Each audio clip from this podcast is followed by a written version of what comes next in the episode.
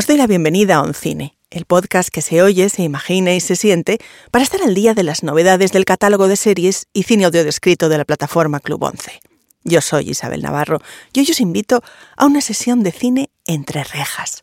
En este podcast vamos a cruzar al otro lado de la alambrada. Las puertas de hierro se cerrarán a nuestra espalda y nos internaremos como pardillos en el submundo carcelario. Es decir, en Oncine nos vamos al trullo, a Chirona, al talego, a la trena, al agujero, un mundo claustrofóbico y desconocido para los que tenemos la libertad de abrir y cerrar puertas a nuestro antojo. Un mundo cerrado, que pese a sus estrechas dimensiones, se convierte en un universo en sí mismo, con sus propias leyes, sus ritos y sus lealtades. Y es que el subgénero carcelario es apasionante y la historia del cine se ha nutrido muchas veces de esa épica que supone para un reo el anhelo de la libertad y el instinto de supervivencia en un contexto hostil, ya se sabe que el primer deber de un prisionero es escaparse, o al menos intentarlo. Motines y fugas, exitosas o no, han sido el argumento de grandes títulos de distintas épocas, como El puente sobre el río Cuey, Papillón, La gran evasión, La roca, La fuga de Alcatraz o la española Celda 211. Este es el señor Halley, el capitán de los celadores, y yo soy el señor Norton, el alcaide. Vosotros sois criminales convictos. Por eso os han enviado aquí. Regla número uno.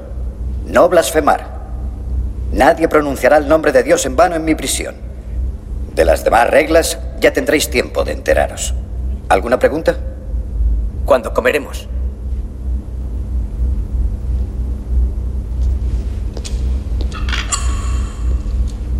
Comeréis cuando os digamos que comáis, cagaréis cuando os digamos que caguéis y mearéis cuando os digamos que meéis. ¿Lo has entendido, grandísimo hijo de puta?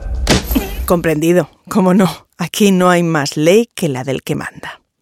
Para el podcast de hoy, entre las novedades de abril, hemos apostado por Modelo 77, la última película del director sevillano Alberto Rodríguez, un thriller político y carcelario cuyo espíritu crítico está al servicio del entretenimiento, con dos protagonistas más que conocidos por el gran público, Miguel Herrán, de La Casa de Papel, y el ubicuo y talentoso Javier Gutiérrez.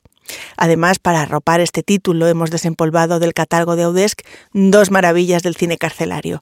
Cadena Perpetua de 1994, una fábula moral y absorbente basada en un relato de Stephen King que ahonda en la amistad surgida entre Tim Robbins y Morgan Freeman entre rejas y su sentido de la lealtad. Y por último, un clásico del cine de entretenimiento y evasiones, un título mítico para los niños y no tan niños de los 80, Evasión o Victoria, dirigida de forma alimenticia por John Huston en 1981 y con un extravagante y maravilloso reparto en el que participaron el mismísimo Pelé, Sylvester Stallone, Michael Caine y otros famosos jugadores de fútbol de la época como Osvaldo Ardiles y Bobby Moore. ¿Preparados para el encierro? Hoy este túnel podcastero nos lleva a una celda de dos por dos pero tranquilos, que antes o después alguien meterá una lima en un bocadillo o hará una cuerda con sábanas y podremos volar al otro lado de los barrotes libres como si fuésemos pájaros o, ¿por qué no?, pajarracos.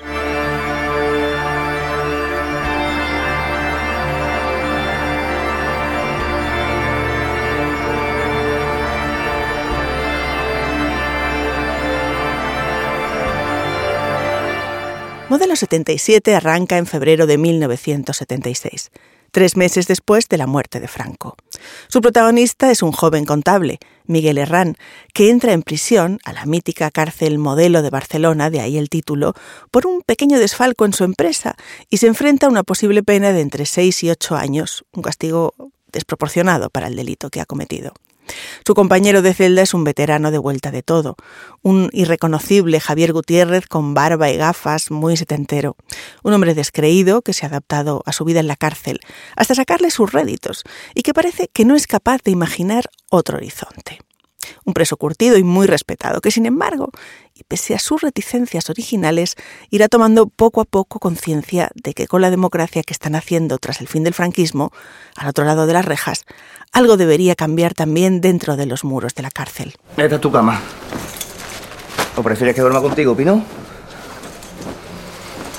Escúchame, Manuel. A mí me parece muy bien que el negro te haya alquilado su parte porque sois vecinos. Enseñale la camisa, Pino. Pero esta es mi celda. Y aquí se hace lo que yo digo. ¿Entendido? Entendido.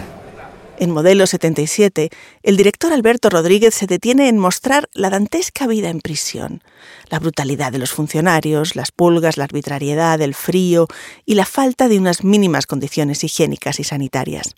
Además, estamos en 1977 y el sistema legal y penitenciario todavía era el mismo que en el franquismo, con una prisión preventiva que podía durar lo que quisieran, en la que se daba una absoluta indefensión del reo. No soy un delincuente, clama el personaje de Miguel Herrán, mientras sufre palizas y vejaciones. Pero la única solidaridad que va a conocer le llega de los compañeros de celda.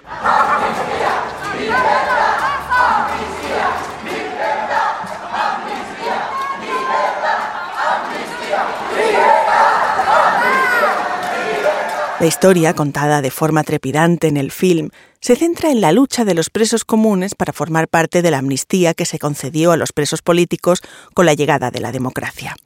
La plataforma que utilizaron los presos para tratar de ser escuchados, tanto por la sociedad como por los políticos, fue la Coordinadora de Presos en Lucha, COPEL, una organización horizontal y asamblearia que surgió en los inicios de la transición para luchar por los derechos de los presos, no solo los políticos, sino especialmente de los comunes, así como de los entonces llamados sociales, es decir, los vagos y maleantes.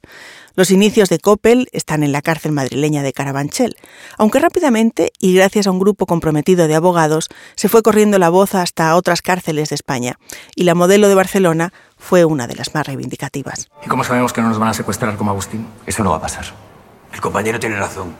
¿Usted ha firmado algún papel o algo? Que no, no hace falta. Está la prensa y estamos nosotros. Solo quieren negociar. Por eso estáis aquí, ¿no? Es lo que estábamos esperando. Yo voy. Al director sevillano le llamó la atención que en un lugar como la cárcel, donde sus habitantes tienden a separarse, los protagonistas de esta historia se unieran como una piña. Lo contó durante la rueda de prensa del Festival de San Sebastián, en el que se estrenó la película. Y dijo, en 1977 200 personas se cortaron las venas a la vez para que entrara la prensa en la cárcel y la gente viera en qué condiciones vivían. Y eso me parece una historia humana increíble y digna de ser contada.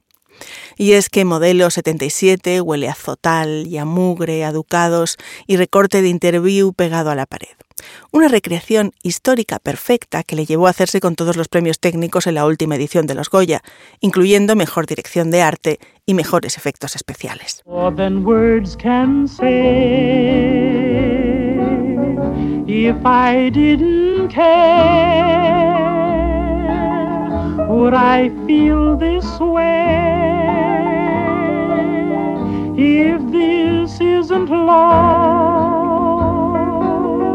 Then why do I thrill?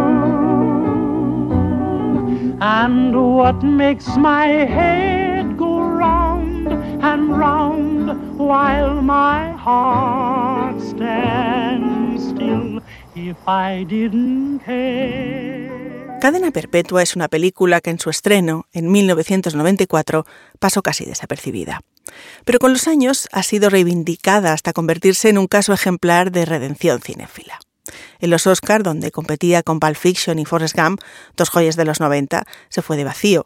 Pero la generación de los millennials ha acabado upándola hasta catalogarla en IMDb como la mejor película de la historia, según las votaciones de los usuarios, por delante de las dos del Padrino y de 12 del Patíbulo. Andy ingresó en la prisión de Shawshank a principios de 1947, acusado de haber asesinado a su mujer y al que se acostaba con ella.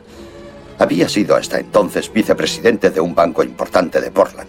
Un buen puesto para un chico tan joven como él. La historia de cadena perpetua está narrada por un prisionero llamado Red, interpretado por Morgan Freeman. Red lleva mucho tiempo entre los muros de la prisión y puede conseguirte cualquier cosa que necesites. Cigarrillos, caramelos, incluso un pequeño pico de roca como el que podría usar un geólogo aficionado. Un día él y sus compañeros ven descargar el último autobús de presos y hacen apuestas sobre quién llorará durante su primera noche en la cárcel. Red apuesta por un tipo alto y larguirucho llamado Andy, interpretado por Tim Robbins, pero pierde la apuesta, porque Andy no solo no llora, sino que resulta ser una sorpresa para todos, ya que dentro de él hay una reserva tan poderosa de determinación y fuerza que nada parece doblegarlo. Mi mujer me decía que era imposible conocerme que era un libro cerrado. Se quejaba de eso todo el día. Era muy guapa. Yo la quería. Es solo que no supe hacérselo ver. Yo la maté, Red. No apreté el gatillo, pero hice que se alejara. Y por eso murió, por mi culpa, por mi forma de ser.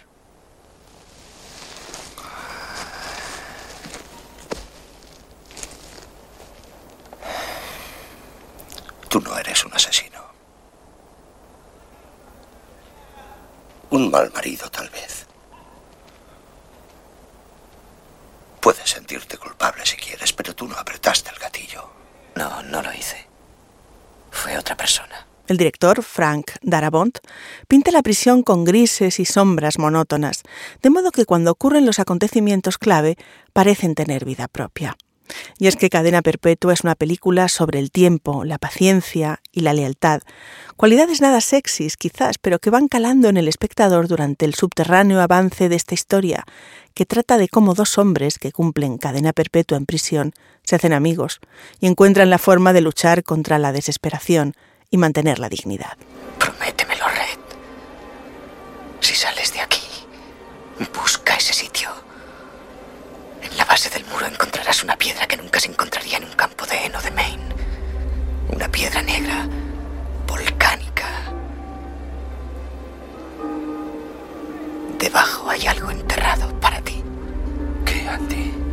¿Qué hay allí debajo? Para saberlo tendrás que levantar Hay momentos clave e inolvidables en la película, como cuando Andy utiliza su influencia para conseguir unas cervezas frías para unos compañeros que están trabajando en un tejado, o cuando se hace amigo del viejo bibliotecario de la prisión, interpretado por James Whitmore. Andy no besa traseros y nunca se echa atrás, pero no es violento sino totalmente seguro de sí mismo. Además sabe todo sobre contabilidad y preparación de impuestos. Y en poco tiempo se sienta detrás de una máquina de sumar y empieza a llevar las cuentas del alcaide, además de los impuestos y los planes de pensiones de la mayoría de los funcionarios del sistema penitenciario local. Una información que sin duda le dará herramientas para sus planes, ya que, lo sabemos, la información es poder. Basada en un cuento de Stephen King que por una vez se sale de su registro terrorífico, Probablemente la mejor explicación acerca del éxito de Cadena Perpetua la dio su propio director en una entrevista, cuando dijo, No importa lo irónica o sarcástica que se vuelva la cultura, al final hay ciertas cosas, muy pocas, a las que la gente se aferra, y una de ellas es cierta honestidad, justicia y sentido de la dignidad que la gente quiere experimentar y que les ofrece esta película.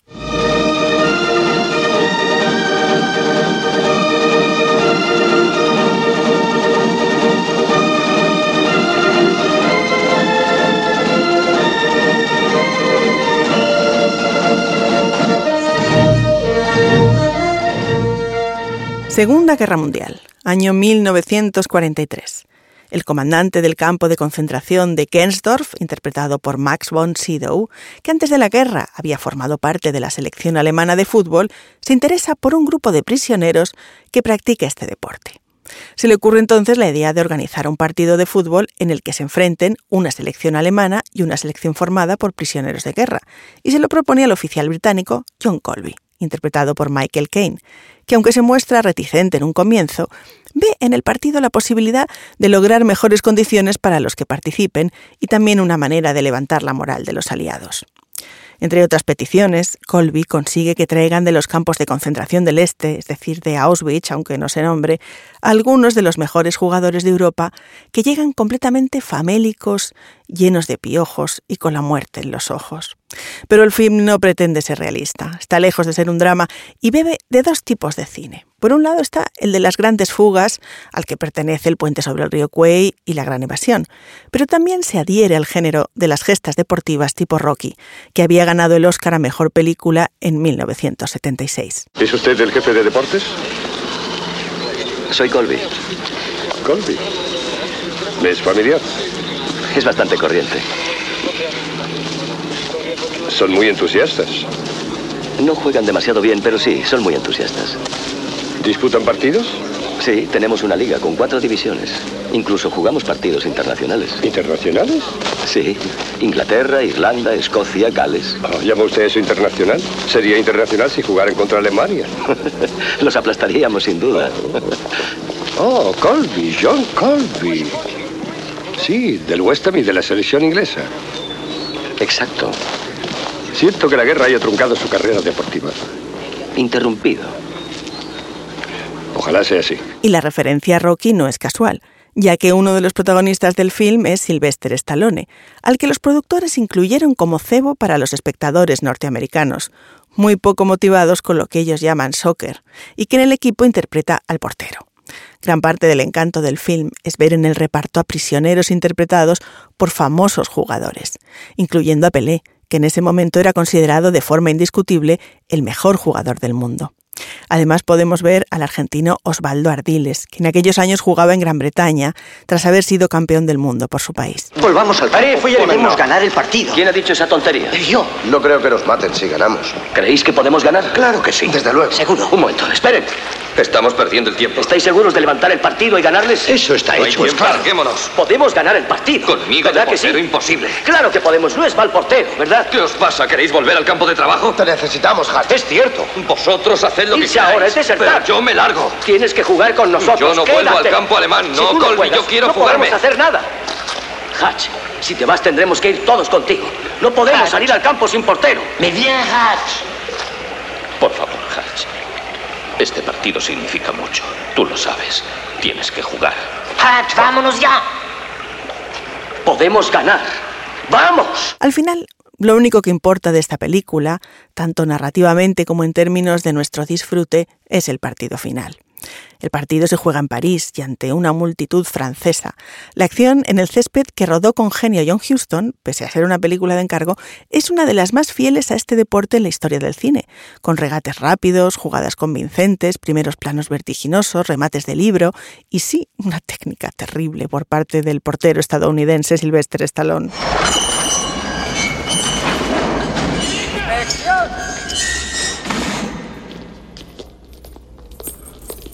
Bloque 3 sur, todo en orden. Bloque 4 norte, todo en orden. Bloque 3 norte, todo en orden. Falta un hombre en el bloque 2. Como queremos que Oncine sea un espacio participativo y abierto, hoy contamos con la opinión de una persona afiliada que nos va a comentar sus impresiones sobre las novedades del Club 11. Soy Xavi Durán y os voy a hablar de la película Cadena Perpetua. Es una historia de amigos para siempre forjada en las condiciones duras de una prisión. Al ser un drama carcelario, es interesante saber cómo los protagonistas acabarán buscando sus propios caminos hacia la libertad. Hay un interesante contrapunto en un personaje al que, después de muchos años de estar entre rejas, se le ofrece la posibilidad de volver a la vida civil, pero tendrá serias dificultades de adaptación.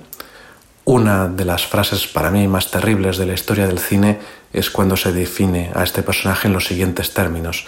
Se ha institucionalizado. Si queréis saber qué significa exactamente, pues ahí está la película para comprobarlo. También eh, fijaos en el papel que tienen tanto la lectura como, el cine para esos prisioneros, un papel importante y no solamente para su propio disfrute personal. Con todo esto lo que os quiero decir es que Cadena Perpetua es para muchas personas una de las películas más relevantes de la historia del cine y os la recomiendo por toda su humanidad. ¿Te gustaría tener un conejo de mascota? Quiero un perrito, papi. Y como a veces queremos gato, a veces perrito y a veces conejo, y no solo de dramas realistas o carcelarios se alimenta nuestra alma cinéfila, y seguro que a veces os apetece probaros otras vidas, este mes el catálogo de Audesc trae otras novedades para todo tipo de paladares. Entre ellas destaca Cerdita, una perturbadora película de terror con toques de humor negro, que también podría calificarse de thriller rural, protagonizada por una chica gordita que ha sufrido acoso durante años y decide tomar venganza. Además, estrenamos Encanto, la película de animación de Disney con música de Lin Manuel Miranda, que se acerca al universo del realismo mágico de Cien años de soledad. Una película llena de ternura y exuberancia sobre los roles y etiquetas que cada persona ocupa dentro de su familia y lo que eso tiene de don y de castigo. Pero que además de ser muy entretenida, tiene muchas capas de lectura.